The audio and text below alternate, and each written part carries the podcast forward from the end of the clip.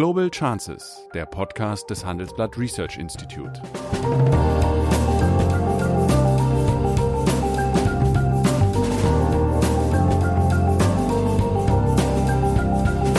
Der ehemalige Außenminister analysiert zusammen mit Professor Bert Rürup die geopolitische Lage, exklusiv für den Chefökonom, den Newsletter von Professor Rürup.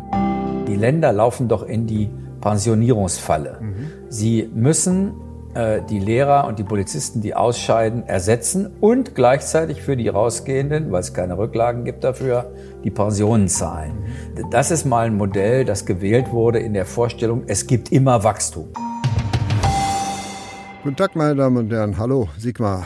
Hallo Bert, grüß dich. Tja, am Dienstag hatte ja Kanzleramtsminister Helge Braun und ich wette, nicht äh, ohne ein zumindest augenzwinkerndes Einverständnis von Angela Merkel eine Aussetzung der seit 2009 im Grundgesetz verankerten Schuldenbremse gefordert. Und diese Schuldenbremse sieht vor, dass äh, in aller Regel die Netto-Neuverschuldung eines Jahres nie höher sein soll als 0,35 in Relation zur gesamtwirtschaftlichen Leistung. Also ziemlich wenig. Braun begründete seinen Vorstoß mit folgender Argumentation. Er sagte, man weiß nicht, wie lange die Corona-Folgen noch wirkmächtig sind. Zudem haben wir eine Festschreibung der Sozialversicherungsbeiträge bei 40 Prozent beschlossen. Und äh, ja, es besteht ja die Notwendigkeit, vorhandene Investitionslücken zur Modernisierung der Infrastruktur und so weiter äh, zu schließen. Und äh, das ist bei Einhaltung der Schuldenbremse kaum möglich. Deswegen schlägt er vor, ja, äh, sie auszusetzen und ja, eine degressive Rückführung der in den nächsten Jahren angezeigten höheren Verschuldung vorzusehen. Die Linkspartei und die Grünen spendeten ja, Applaus, äh, die SPD schwieg und die Union jaulte förmlich auf. Und pikiert war der neue äh, CDU-Vorsitzende, der sich offensichtlich ja überrascht äh, gezeigt hatte, da er nicht äh, informiert war. Was hältst du denn von dem Vorschlag? Also ich finde den vernünftig, weil äh, der ähm, Kanzleramtsminister Braun einfach sieht, dass der übliche Dreisprung, ich verspreche vor den Wahlen keine höheren Schulden, ich verspreche keine Steuererhöhungen, aber ich verspreche euch große Mehrausgaben für innere Sicherheit, für Bundeswehr, für Forschung und Entwicklung, für künstliche Intelligenz, für Infrastruktur, dass das ja noch nie funktioniert hat, sondern dass man nach der Wahl irgendeines dieser Versprechen wieder einkassieren muss. Entweder steigen dann die Schulden oder die Steuern doch oder die Investitionen finden nicht statt. Und er hat finde ich, sich einfach zur Realität bekannt. Es gibt so gewaltige Herausforderungen äh, neben der Pandemie. Ich denke nur an das, was nötig sein wird, um den Klimawandel für die Industrie und die Bürger finanzierbar zu halten. Das wird man ja nicht alles über Gebühren auf die Menschen abwälzen können, sondern dafür wird man Steuer- und Fördermittel brauchen in vielfach. Was wir an Rückständen in der digitalen Infrastruktur haben, erleben wir gerade. Na, und äh, Mehrausgaben für innere Sicherheit und äh, Bundeswehr haben wir uns auch vorgenommen. Da sieht er einfach, dass das in kurzer Frist mit der aktuell im Grundgesetz stehenden Schuldenbremse nicht möglich sein wird. Und das ist ja auch so. Ja, nun gut, also die Schuldenbremse wurde ja 2009 also ein, eingeführt ins Grundgesetz und dann so sukzessive scharf gestellt für den Bund genau ab 2000. 16 und für die Länder, die sich gar nicht mehr verschulden dürfen nach dieser Regel, gar nicht mehr ab äh, 2020. Und in der Tat, es gibt dort äh, einige Probleme. Auf der anderen Seite äh, siehst du denn im Schuldenstand kein Problem. Eingeführt wurde diese Regel, wie gesagt, 2009 äh, aber noch nicht scharf gestellt. Damals äh, betrug die Staatsverschuldung 81 Prozent in Relation zur gesamtwirtschaftlichen Leistung. Ende 2019 lag äh, diese Verschuldungsquote bei knapp unter 60 Prozent und gegenwärtig liegen wir bei etwa 72 Prozent. Und ich gehe mal davon aus, äh, da die Regierung ja mit Sicherheit einen Anstieg der Arbeitslosigkeit im Wahljahr verhindern wird, dass an diversen Stellen noch nachgelegt wird. Das heißt, in diesem Jahr gehe ich davon aus, dass sie sogar weiter steigen wird. Siehst du da kein Problem drin?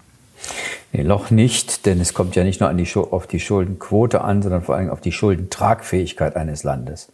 Wird dem Land zugetraut, aufgrund verschiedener Parameter, dass er Zinsen, die Zinsen äh, tragen kann, selbst wenn sie steigen, und zweitens, dass er ökonomisch die Potenz hat, sich aus diesen Schulden rauszuarbeiten. Da gibt es in Deutschland überhaupt keinen Zweifel, in anderen europäischen Staaten durchaus.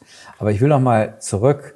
Äh, diese Schuldenbremse ist eingeführt worden, als Deutschland, wäre es nicht zur Finanzkrise 2008, 2009 gekommen, bereits auf dem Weg war, das äh, Maastricht oder das europäische Kriterium von maximal 60 Prozent zu erreichen. Das hat aber mit das, der Schuldenbremse nichts zu tun, diese Nein, Maastricht-Kriterien. Ich, ich weiß, ich weiß. Trotzdem war das damals sozusagen die alleinige Messgröße und wir waren auf dem Marsch dahin. Und jetzt gab es in der Politik, und zwar in der Föderalismuskommission, also dort, wo Bund und Länder zusammengesessen haben und haben sich überlegt, müssen wir eigentlich ähm, an der äh, äh, an der Bund-Länder-Aufgabenverteilung was ändern, haben die miteinander gesagt, vor allem müssen wir mal eins machen, wir müssen aufpassen, dass nicht in guten Zeiten und in schlechten Zeiten der Staat sich verschuldet.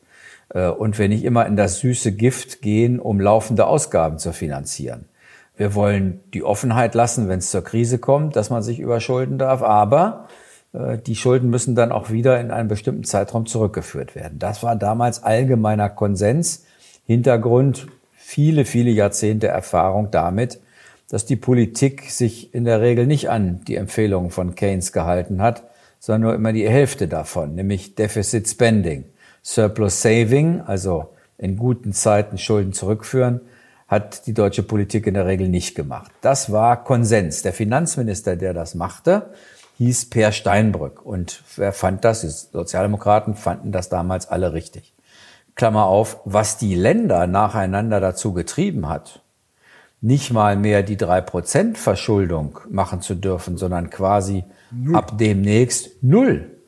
Also das äh, hat sich keinem erschlossen, denn die Länder haben ja das Hauptproblem darin, dass sie ähm, äh, keine Pensionsrücklagen haben, die, die Personalhaushalte aber die gewaltigen äh, Haushaltslasten in jedem Bundesland sind. Die haben ja fast keine freie Spitze äh, und die jetzt in den nächsten Jahren viele, viele Leute in Rente schicken und natürlich die Lehrer und die Polizisten ersetzen müssen. Also, aber wichtiger ist, dass die Masse der öffentlichen Investitionen ja von den Kommunen und den Ländern gestemmt werden, nicht vom Bund. Ja, im Wesen. Ja, aber um Investitionen, ehrlich ja. gesagt, das ist in der Debatte nicht das Problem gewesen, mhm. sondern dass, dass die Länder laufen doch in die Pensionierungsfalle. Mhm. Sie müssen äh, die Lehrer und die Polizisten, die ausscheiden, ersetzen und gleichzeitig für die rausgehenden, weil es keine Rücklagen gibt dafür, die Pensionen zahlen. Mhm. Das ist mal ein Modell, das gewählt wurde in der Vorstellung, es gibt immer Wachstum. Immer. Damit finanzieren wir die Neueinstellung und die Pensionen. Jetzt kommen die geburtenstarken Jahrgänge in Richtung Rente, jetzt wird das richtig teuer. Mhm. Also Klammer zu, kein Mensch weiß, warum die Länder, wahrscheinlich weil es einen politischen Hype gab. Wer, wer ist der Beste, der sozusagen die Staatsausgaben begrenzt. Das war damals die Messlatte für die Frage, wer ist der Größte. Mhm. Ähm, äh, da, da, parallel dazu gab es einen, wie ich würde sagen, flexibleren Pakt, den Stabilitäts- und Wachstumspakt, der aber immer auch eine Rolle gespielt hat, unter anderem, weil Deutschland und Frankreich ihn mal gerissen haben äh, und äh, es keine Konsequenzen hatte. Aber der jedenfalls mit der Frage, kann man in Wirtschaftskrisen für Investitionen Geld ausgeben, äh, flexibler umgeht, als das die deutsche Schuldenbremse macht. Die deutsche Schuldenbremse war dann richtig ein harter, im Grundgesetz festgeschriebener Mechanismus. Der an dem niemand Ausnahmen bei schweren wirtschaftlichen Störungen so erlaubt. Das. das ist zulässig, wenn wir eine Und schwere Rezession hatten. Das heißt, die derzeitigen Corona-Maßnahmen äh, sind nicht würden wohl äh, von der Schuldenbremse betroffen sein. Würden wohl, wenn jemand klagt, vor dem Verfassungsgericht nicht äh, ähm, äh, kritisiert werden. Und Braun, denke ich, sagt sich, naja, wann ist denn das vorbei? Wann ist sozusagen äh, es nicht mehr so ganz sicher, dass eine Klage gegen den Bundeshaushalt vor dem Bundesverfassungsgericht äh, nicht vielleicht doch Erfolg haben würde? Zum Beispiel, wenn die Wirtschaft sich wieder besser entwickelt Wir aber immer noch einen gigantischen Nachholbedarf im Bereich Infrastruktur und Klimaschutz haben, äh, die Steuern nicht erhöhen wollen, dann wäre es vielleicht ein Punkt, wo äh, jemand gegen diesen Bundeshaushalt klagt und das Verfassungsgericht würde antworten, ja Kinder, müsst ihr halt die Steuern erhöhen. Oder ihr könnt die Ausgaben nicht machen. Oder ihr müsst woanders kürzen. Mhm. Und in diese Falle will er nicht reingehen, zumal er ahnt, dass sowohl in der nationalen Politik, Klammer auf Koalition mit den Grünen, Klammer zu, als auch in der europäischen Politik und internationalen diese harte Begrenzung von Schulden mit Blick auf Investitionen sehr kritisch gesehen wird. Da sind ja die Deutschen eigentlich die Taliban in der ökonomischen Debatte. Äh, die neue Finanzministerin Yellen in den USA äh, zeigt den Deutschen, also nicht öffentlich, aber wird ihnen wohl einen Vogel zeigen für diese Frage der Schuldenbremse. Und damit ist sie sich einig mit Frankreich, Italien und anderen. Es wird auch auf der europäischen Ebene, glaube ich, eine Debatte geben über den Stabilitäts- und Wachstumspakt und die Flexibilität der Schulden. Ja, also die Schuldenbremse, die haben wir ja eigentlich aus der Schweiz äh, äh, abgekupfert. Äh, und in die Schweizer Schuldenbremse sieht im Übrigen vor, dass die im Fall einer Krise aufgenommenen Schulden zurückgefahren werden müssen. Das sieht die deutsche Schuldenregel nicht vor. Das heißt, die deutsche Schuldenbremse bezieht sich nur auf äh, die maximale Höhe des Finanzierungsdefizits in normalen Zeiten. Also ein, ein äh, Rückführung der Schuldenstand hat mit der Schuldenbremse nichts zu tun. Die Schuldenbremse fokussiert nur eben, wie gesagt, die, die nette Neuverschuldung. Aber ich möchte an einen anderen Punkt mal ansetzen. Geboren ist die Schuldenbremse ja äh, äh in der Zeit vor der Krise von 2009. Und damals war äh, das Zinsniveau deutlich höher als die wirtschaftliche Wachstumsrate. In Ökonomenkreisen würde man sagen, R war größer als G, als Growth. So. Derzeit haben wir aber eine völlig andere Situation, und zwar in allen Ländern. Man kann jetzt fragen, ist die temporär oder ist sie dauerhaft, aber zurzeit ist in allen wichtigen Ländern, im Übrigen auch in Frankreich und Italien, die Wachstumsrate, wenn wir jetzt diese Delle mal wegsehen, höher als der Zinssatz. Und wenn das der Fall ist, dann schrumpft die Schuldenstandsquote völlig automatisch. automatisch. Ja? ja? Und diese Frage muss man natürlich, wie gesagt, auch, ausdiskut auch diskutieren, weil diese äh, Schuldenbremseregel aus einer anderen äh, Zeit stammt. Ja, und äh, die Tatsache, dass das so ist, wie du es beschreibst, ist ja der Grund, warum Deutschland bis vor der Pandemie eine so dramatisch gute Entwicklung beim Schuldenstand hatte. Denn die andere Grenze, sozusagen die Höhe der gesamtstaatlichen Verschuldung, bildet zwar nicht die Schuldenregel, aber dann eben der Europäische Staats- und äh, Wachstums- und Stabilitätspakt. Der sagt eben 60 Prozent des BIP. Und da waren wir fleißig unterwegs. Warum? Weil der Finanzminister jedes Jahr einen zweistelligen Milliardenbetrag an Zinsen eingespart hat die letzten Finanzminister sind ja nicht deshalb so großartige Finanzminister gewesen, weil sie ihren Haushalt strukturell klug gefahren haben, sondern vor allen Dingen deshalb, weil ihnen dieser niedrige Zinssatz bei der ja. Umschuldung. Also die EZB äh, hat konsolidiert. so ist es. Bei der, bei der Umschuldung haben sie dann das Glück gehabt, dass ja. sie sozusagen neue Schulden zu wenig, wesentlich günstigeren Zinsen aufnehmen konnten. Ähm, und, und damit sank dann ständig äh, äh, der Anteil im deutschen Bundeshaushalt, ich glaube, der ging bis über 20 Milliarden im Jahr, mhm.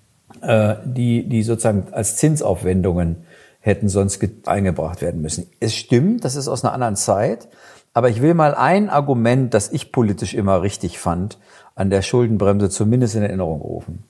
Es gibt natürlich den Hang der Politik, sich überhaupt nicht um die ökonomischen Rahmendaten zu kümmern, sondern schlicht und ergreifend ähm, konsumtive Ausgaben hochzufahren. Sagen wir, der Planungshorizont des normalen Politikers sind maximal vier Jahre.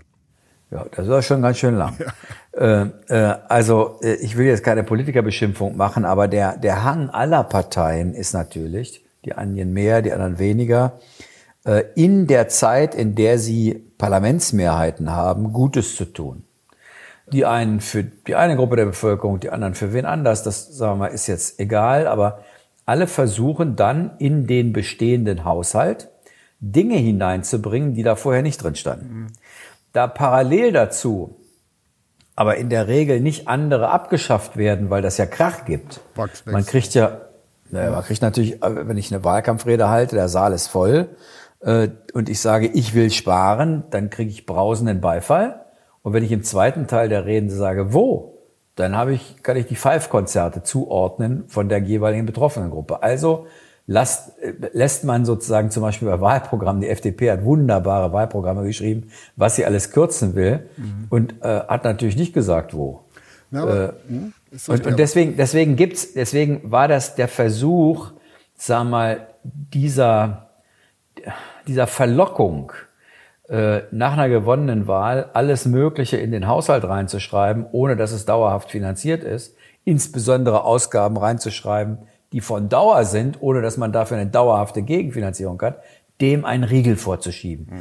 Das war auch Teil des Ziels, sozusagen des politischen Erziehungsziels damals in der Föderalismuskommission. Ja, die Älteren unter unseren Hörern werden sich noch an frühere Zeiten erinnern, als die finanzpolitische Sprecherin äh, glaube ich, viermal den Jäger 90 als Sparprojekt äh, hochgehoben hat, um etwas zu finanzieren. Na, ist egal. Aber in der SPD ist das heute übrigens die Vermögensteuer. Ja. Äh, wann, wann immer eine, eine Forderung nicht erfüllt werden kann, sagt einer, aber wenn wir erstmal die Vermögensteuer haben, äh, ja, dann, dann aber, geht das. Aber äh, also, dass es eine Schuldenbegrenzung gibt, ist, ist schon richtig. Aber man muss natürlich auch ein bisschen äh, die Grenzen, die wir haben, etwas entzaubern. Also die 60 Prozent, die wir haben, waren ja so der Durchschnitt der Staatsverschuldung äh, ja vor 1990 der für also den Euro in Frage kommenden Länder. Das heißt, das war also ein, ein, ein Mittelwert, hat keinerlei ökonomische Begründung und die drei Prozent eigentlich auch nicht. Damals hatte man eine nominale Wachstumsrate, damit hat man noch Inflation. So, und wenn man sich in einer solchen Situation drei Prozent jährlich verschuldet, kann man nie unter dieser Bedingung eine Schuldenstandsquote bekommen, die also über 60 Prozent liegt. Also insofern, ähm, ökonomisch kann man daran Frage stellen. Das heißt, wenn man, und ich bin dafür, dass es so eine Art Schuldenbegrenzung gibt, muss man natürlich fragen, Schuldenbegrenzung ist ja letztlich dafür da, die Resilienz, das heißt die Widerstandsfähigkeit eines Staatshaushaltes zu gewährleisten, dass der nicht zusammenbricht, wenn es exogene Schocks kommt. Diese Resilienz wird aber meines Erachtens nicht von der Höhe der Schuldenstandsquote bestimmt, sondern von dem Anteil der Zinsausgaben an den Ausgaben. Äh, Zinsausgaben so an gesamten Ausgaben. Komischerweise mhm. wird diese Debatte gar nicht geführt.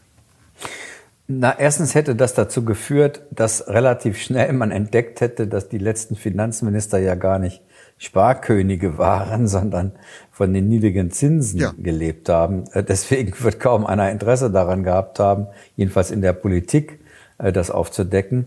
Ähm, äh, und es ist natürlich so, dass es auch mit der Frage zu tun hat, und das spiegelt ja auch, spiegeln die, die, die Spreads, die Zinssätze ja auch wieder, mit der ökonomischen Leistungsfähigkeit einer Volkswirtschaft. 80 Prozent in Deutschland ist was anderes äh, als in Italien, wo wir im Übrigen ja weit darüber liegen. Ja, aber auch da ja. gibt es keine relevanten Aufschläge auf die Zinsen. Das verhindert ja die EZB. Na, es gibt, ist immer noch, die Refinanzierung ist immer noch teurer als bei uns beispielsweise. Ja, sie ist teurer als bei uns, äh, aber ja, und jetzt war die große Sorge, Entschuldigung, jetzt war die große Sorge, dass Sie, wenn Sie aus der Pandemie ein eigenfinanziertes Programm rausholen sollen, dass dann die Schuldentragfähigkeit dieser Länder endgültig zusammenbricht. Deswegen kam es zu dem gemeinschaftlichen Fonds. Mhm. Ich will, will gar nicht in die Debatte einsteigen, welche Parameter sinnvoll sind oder nicht, sondern ich glaube, dass der, der arme Helge Braun erstens zu Unrecht öffentlich äh, beschimpft wird für die Frage, er wolle die gesamte Schuldenbremse ja, ab. Er hat den äh, das will er gar nicht. Er hat den Minenhund gespielt in Erwartung ja, einer CDU geführten Regierung in der nächsten Legislaturperiode. Ja, und er hat ja nicht die, die Abschaffung der Schuldenbremse im Grundgesetz äh, verlangt, sondern er hat Flexibilisierungen verlangt. Das ist jetzt bei den ökonomischen Taliban nicht gut angekommen, äh, aber das macht, macht ja trotzdem Sinn, weil nochmal, äh, wenn wir in den kommenden Jahren unseren wirtschaftlichen Erfolg beibehalten wollen, dann werden wir uns auf eine völlig veränderte Weltwirtschaft einstellen müssen, bei der, daraufhin hast du, glaube ich, häufig hingewiesen, das klassische Wohlstandsmodell, wir sind Master of the Universe bei den Produkten und der Industrialisierer der Welt, angegriffen wird, weil immer größere Anteile der Wertschöpfung auf Datenplattformen gehen, ja. Wo wir gar nichts zu sagen haben. Also wir haben massiven Nachholbedarf. Klimaschutz habe ich auch schon gesagt. Modernisierung. Äh, und in, die Modernisierung. Mhm. Und ich glaube auch nicht, dass es besonders klug wäre, in einer solchen Situation über Steuererhöhungen zu reden. Mhm. Äh, also bleibt doch nicht und im Übrigen auch nicht darüber, äh, ähm, die, die, die, den Anteil der Sozialausgaben dramatisch zu erhöhen. Äh, deswegen würde ich schon sagen, hat er recht, wenn er sagt, wir müssen diese äh, äh, Schuldenbremse im Grundgesetz anpassen an die, du hast ja auch ein paar äh, Kriterien dafür genannt, veränderte Situation. Das ist das eine. Damit bereitet er bestimmt oder hat er Minenhund gespielt für das, was viele erwarten, eine schwarz-grüne Koalition. Die Grünen sind bei dieser Frage ja ganz anders aufgestellt. Ich glaube, dass es auch ein europäisches Signal ist. In Europa gibt es große Fragen daran, ob beim Stabilitäts- und Wachstumspakt es nicht in Wahrheit immer nur um Stabilität ging. Und dass die Frage der sozusagen der finanziellen Rigidität immer größer oder der, der, der Gewicht immer stärker darauf gelegen hat als an der Frage Wachstum. Ich glaube nicht, dass man in Europa diesen Stabilitäts- und Wachstumspakt so schnell geändert kriegt, weil dafür bräuchte man ja Mehrheiten äh, in allen Ländern. Aber es ist schon das Signal, dass Deutschland bereit ist, diese Flexibilitäten stärker zu nutzen. Das glaube ich schon, äh, dass auch dabei, also was im eigenen Land gilt, warum will man das anderen in Europa verwehren? Ich glaube, auf dieser Klaviatur hat Braun gerade den Minenhund gespielt und äh, hat natürlich gemerkt, äh, was in der Union los ist, wenn man damit anfängt. Und ich, ich wage, das wird nicht äh, äh, ohne Erfolg äh, bleiben. Wir werden in der nächsten Legislaturperiode eine Diskussion über die Schuldenbremse kommen.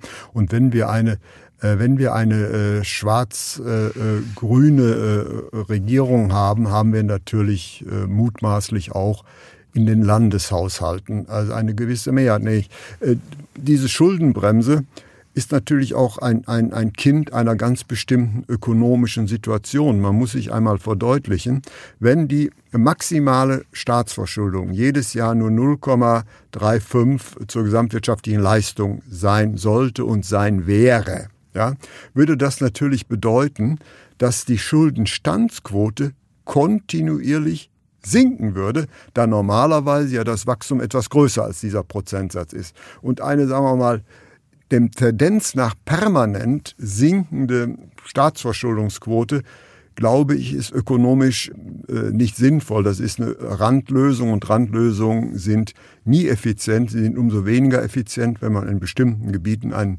einen massiven, also Nachholbedarf bei öffentlichen Investitionen hat. Nämlich im etwas schwingt ja auch hinter dieser Schuldenbremse die Vorstellung, dass also öffentliche Investitionen ja doch nicht so wirklich produktiv sind. Das ist ja eine gewisse Ideologie, die sich dahinter verbirgt. Und deswegen bin ich ziemlich sicher, wir werden im nächsten äh, Jahr, ab dem nächsten Jahr, eine ähnliche Diskussion über die Schuldenbremse haben, wie wir sie Ende äh, der, der Nullerjahre über den alten Artikel 115 hatten, wo die äh, öffentliche Verschuldung an den öffentlichen Investitionen orientiert war. Ich stimme zu 100 Prozent zu. Ich bin sicher, ähm, dass wir in diese Richtung zurückkehren werden. Schon deshalb, weil die Länder mit der jetzigen Regelung auf Null zu gehen, ähm, das werden sie nicht schaffen. Das war ein sehr konsensales Schlusswort. Ich bedanke mich für dieses Mal. Alles Gute. Bis, Bis zum nächsten Mal. Das war Global Chances mit Sigmar Gabriel, der Podcast des Handelsblatt Research Institute.